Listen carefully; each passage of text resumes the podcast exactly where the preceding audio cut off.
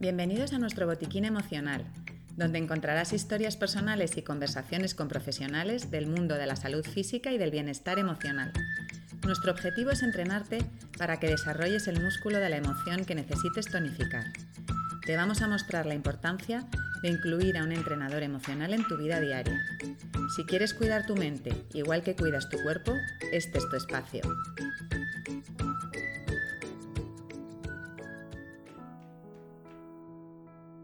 El podcast de hoy va dirigido a instituciones, educadores, padres y empresas. Es un podcast sobre el cuidado de la salud emocional de la sociedad. Desde aquí vamos a intentar poner nuestro granito de arena, dando voz a las demandas de los diferentes colectivos, haciendo más consciente a la sociedad de cómo podemos ayudar a otros a tener una vida más fácil. En concreto, hoy vamos a hablar de algunos temas importantes que hay detrás de los sentimientos de adultos adoptados, de cómo han vivido su infancia, qué necesitaron y no obtuvieron, y cómo ayudarles y acompañarles como sociedad a sentirse bien. Estuvimos viendo el, lunes el programa de Telemadrid Eso no se pregunta, y, bueno, pues personas de diferentes colectivos eh, responden a preguntas que los espectadores les envían de forma anónima. Y se trata de preguntas íntimas o curiosas que nunca os atreveríais a preguntarles. El programa se preocupa de hacérselas y siempre con el máximo respeto. Bueno, pues el tema del lunes ha sido la adopción. Diferentes perfiles de personas han ido contestando a las preguntas. Chicos y chicas, hermanos, señora, edades comprendidas entre los 18 y los 50 años, con padres adoptivos monoparentales, homosexuales, heterosexuales, procedentes en origen de diversos países, España, China, Rusia, India. En su conjunto, es un testimonio muy valioso y real de lo que le sucede a este colectivo, que detrás de sus palabras demanda nuestra ayuda, la ayuda de todos.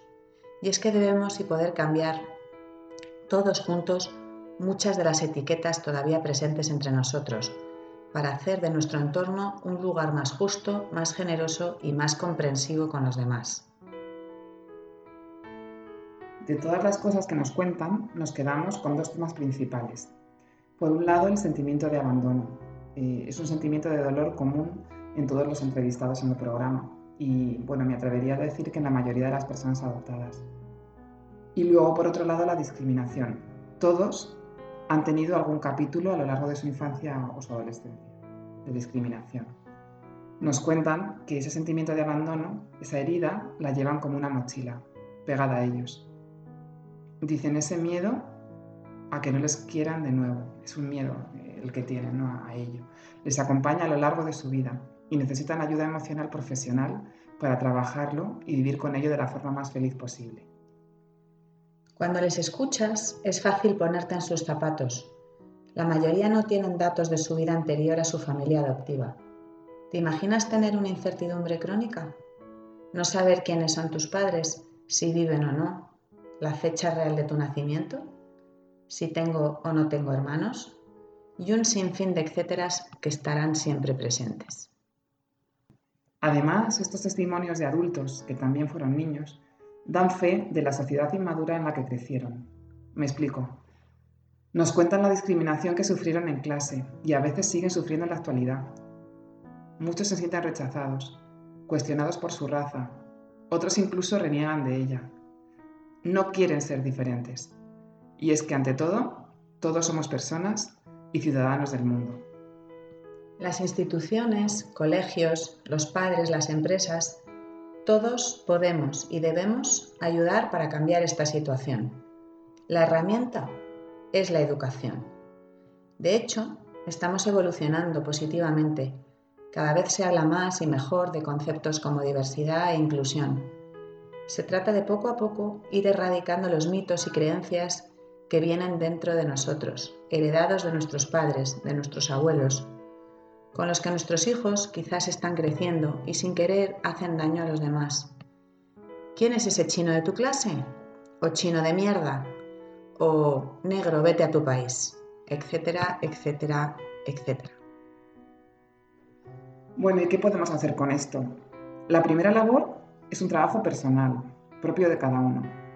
para poder inculcar en otros el mensaje correcto. Para ello, primero tengo que pensar qué opino yo sobre cada tema. ¿Qué piensas sobre la adopción? ¿Qué sentimientos te suscita? Si tienes pareja, comentarlo con ella y ver qué opina también es importante. Y si no la tienes, comenta con tu familia o amigos. Con una opinión formada ya puedes cuidar conscientemente la conversación que tengas delante de los niños, sean tus hijos, tus sobrinos. Puedes manifestar opiniones con el fin de tener un impacto concreto en ellos, incluso poner atención en el lenguaje que utilizamos. Tu ejemplo va a ayudar al niño a crear su propia opinión y lo que él diga en conversaciones con sus iguales. Por ejemplo, si tu hijo hoy en casa vamos al bazar, en vez de vamos al chino, dirá bazar y no chino. Implícitamente con este mensaje les estamos marcando varias cosas. Chino igual a barato o chino igual lugar donde hay chinos, en vez de personas con rasgos orientales. Lo vivido por estas personas de este programa ya no lo podemos cambiar, pero os animamos desde tu salud emocional a que esto no siga siendo así, y que os propongáis hacer pequeños cambios conscientes en vuestra vida diaria, a corto plazo. Seguro que tienen un gran impacto a vuestro alrededor a largo plazo, no lo dudéis. Tengamos conversaciones abiertas en los colegios, en las parejas, en las familias, con nuestros hijos, con los niños sobre la adopción, para que no la sientan como algo peyorativo, como tú eres menos que yo. Que vean en la adopción un derecho para esos niños, para esos compis de clase, derecho a tener una familia, a crecer con amor, pues por circunstancias de la vida no pudieron quedarse con sus familias biológicas. Que entiendan la riqueza de proceder de otros países para hacer de ello un valor y no un rechazo. Insistamos en el respeto, inculquemos la empatía necesaria para ponernos en los zapatos del otro. No es tarea fácil, pero como siempre, cada uno desde su pequeña parcela puede hacer mucho. Os dejamos el link en el post al programa Eso no se pregunta Adoptados Telemadrid. Y los que necesitáis, pues ya sabéis que aquí estamos las profesionales de las emociones a vuestro servicio, para acompañaros y ayudaros a entender, normalizar, limar las dificultades emocionales con las que os vayáis encontrando. Recuerda, no esperes a tener un problema grave para acudir a un profesional. Esperamos que el contenido de este botiquín te abra nuevas perspectivas. Seguimos ampliándolo con más herramientas. Para participar escribe a info@tusaludemocional.es.